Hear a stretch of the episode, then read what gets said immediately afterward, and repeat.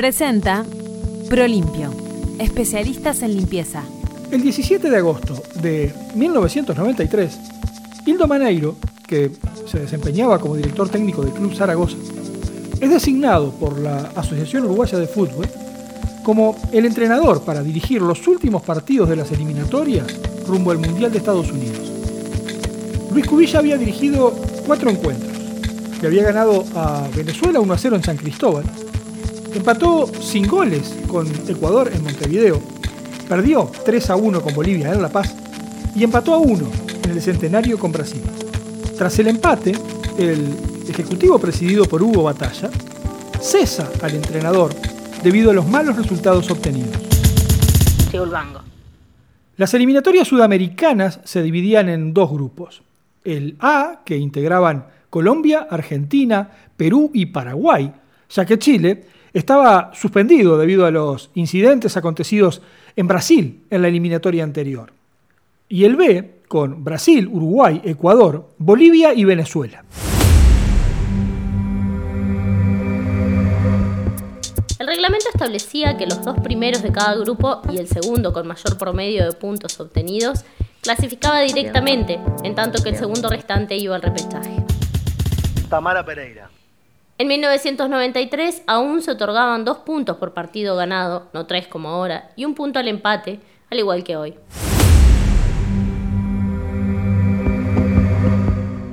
Cuando terminó la primera ronda, en el grupo de Uruguay Bolivia había sorprendido a todos. Había ganado los tres partidos que le tocó en la altura, incluso uno que le había tocado con Brasil, a quien le ganó 2 a 0, sino que también había ganado en Venezuela, agoleando 7 a 1 al local en esa ocasión. Alejandro Cano. Los bolivianos así encabezaban el grupo con 8 puntos y un saldo de goles muy cómodo, de más 11. Y les quedaba un solo partido por jugar, contra Venezuela y de local, en la altura, lo cual le daba por seguro los 10 puntos. Este verano cuida tu salud y la de tus niños. Mantén el agua de tu piscina limpia, pura y cristalina. Viví la experiencia Prolimpio en cada chapuzón. Llévate todos los productos para tu piscina en nuestros locales. Prolimpio, especialistas en limpieza. Ecuador, Brasil y Uruguay compartían la segunda posición, con un saldo de más 4, más 2 y menos 2, respectivamente, para poder clasificar al Mundial.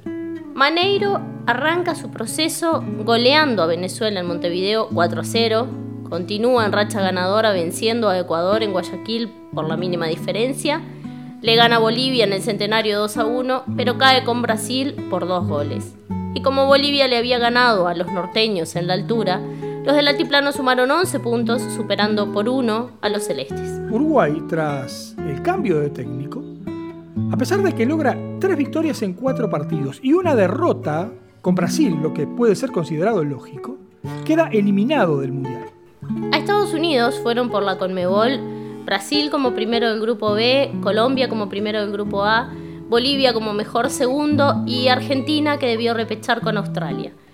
Era el año 1993, pleno gobierno de Luis Alberto de la Calle Herrera, y en la Asociación Uruguaya de Fútbol se vivía una crisis institucional, porque había una puja en la cual los jugadores que venían del exterior querían participar de una manera mayor o prioritaria en los negocios propios de la Asociación Uruguaya. Esos jugadores, a los que entonces se los conocía como repatriados, se habían enfrentado al poder de la AUF y fundamentalmente al entrenador cesado Luis Cubilla. Estar bien es sentirse bien. Sentirse bien naturalmente. Jabones, cremas y macerados para cada necesidad. Baitam, bienestar natural. Seguinos en arroba Baitam Bienestar. La estrecha relación entre el fútbol y la política ya la hemos abordado en otros podcasts y en estos días cobra aún mayor vigencia. El cese del maestro Oscar Washington Tavares, para muchos observadores, analistas y actores políticos y futboleros, no estaría ajeno a esta relación. Oscar Washington Tavares ha hecho público no solo su adhesión al Frente Amplio, sino a varias causas que la izquierda reivindica, como por ejemplo la búsqueda de los desaparecidos de la dictadura militar. Por su parte, el actual ejecutivo de la Asociación Uruguaya de Fútbol es de notoria afiliación nacionalista y se constituyó con el respaldo de un grupo de futbolistas conocido como Más Unidos que Nunca. Afirmar que la destitución del técnico tiene un trasfondo político sería una irresponsabilidad, ya que ninguna de las partes así lo plantea. Pero negar que la política pesa e influye en estas decisiones sería pecar de ingenuos. Si un café nos une, un cafetín nos abraza. Cafetín. Granos de especialidad tostados en el centro Tinkers, donde potenciamos la empleabilidad de personas con discapacidades. Cafetín. Inclusivo, orgánico, social. Conocelo, abrazalo y pedilo en cafetín.org. Cafetín, un producto Tinkers. El nuevo técnico de la selección nacional, Diego Alonso, tendrá que asumir una responsabilidad que, por estrategia, por obra y gracia del destino, o quién sabe por qué, va mucho más allá de lo político y reafirma la idea que vivimos en un país de dos mitades.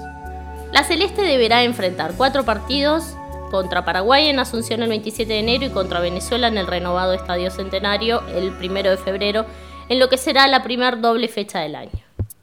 Pero lo más trascendente sucederá en la penúltima fecha, la que tendrá lugar el 24 de marzo en Lima, en Perú.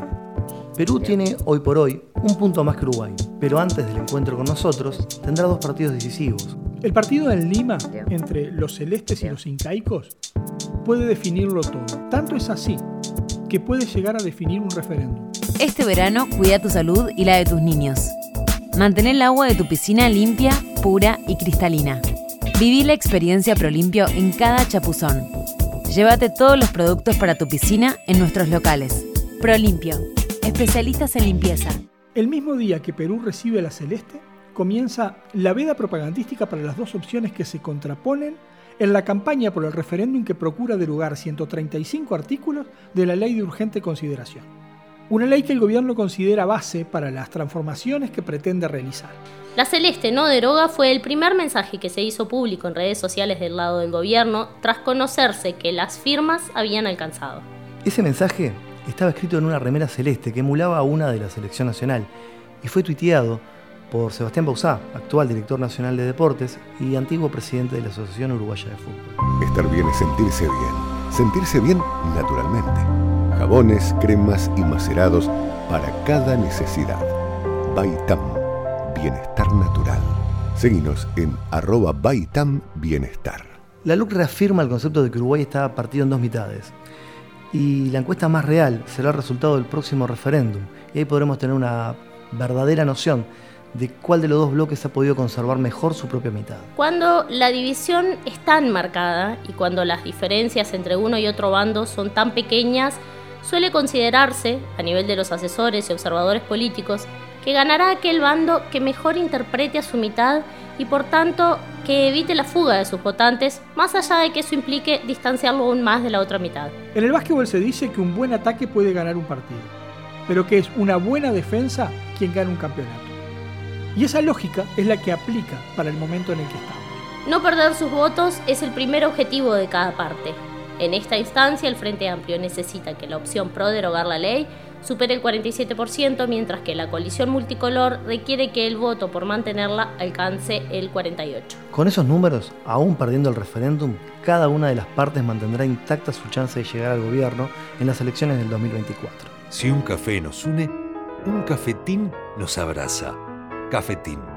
Granos de especialidad tostados en el centro Tinkers, donde potenciamos la empleabilidad de personas con discapacidades. Cafetín.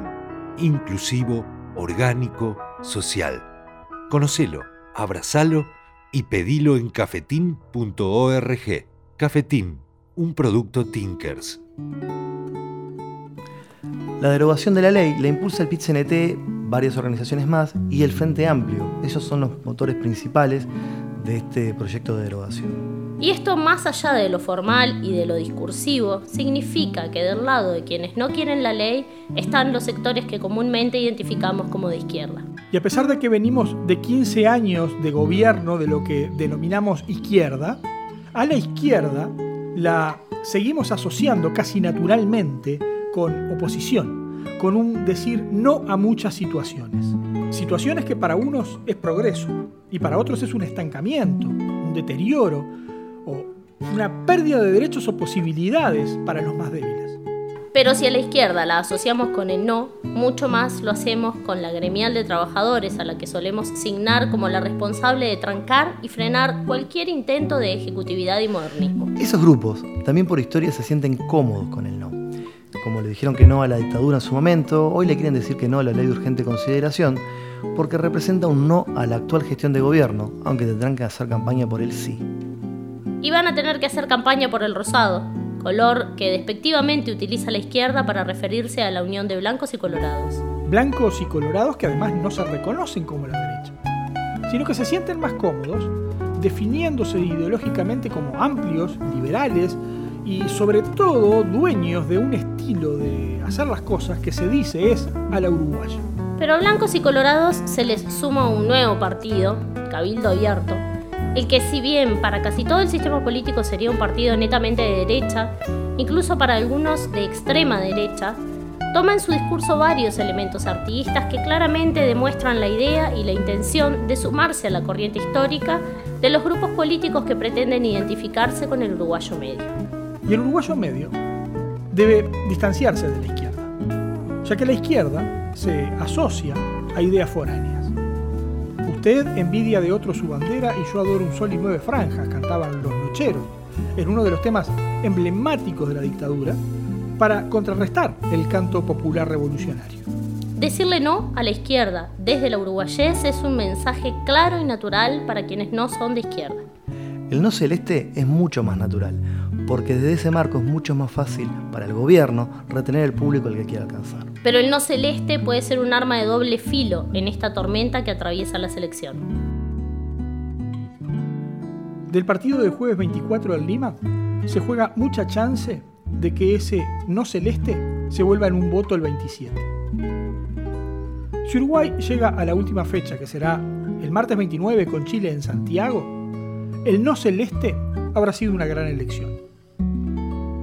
Pero si llega con poca chance, o directamente si queda eliminado en Perú, el no celeste puede ser un boomerang para el gobierno, ya que sobre sus espaldas caerá la responsabilidad del cambio de timón de la selección. La rápida reacción de la bancada frente amplista de interponer un recurso a esta decisión de la Corte Electoral habrá tomado en cuenta este detalle. Presentó Prolimpio, especialistas en limpieza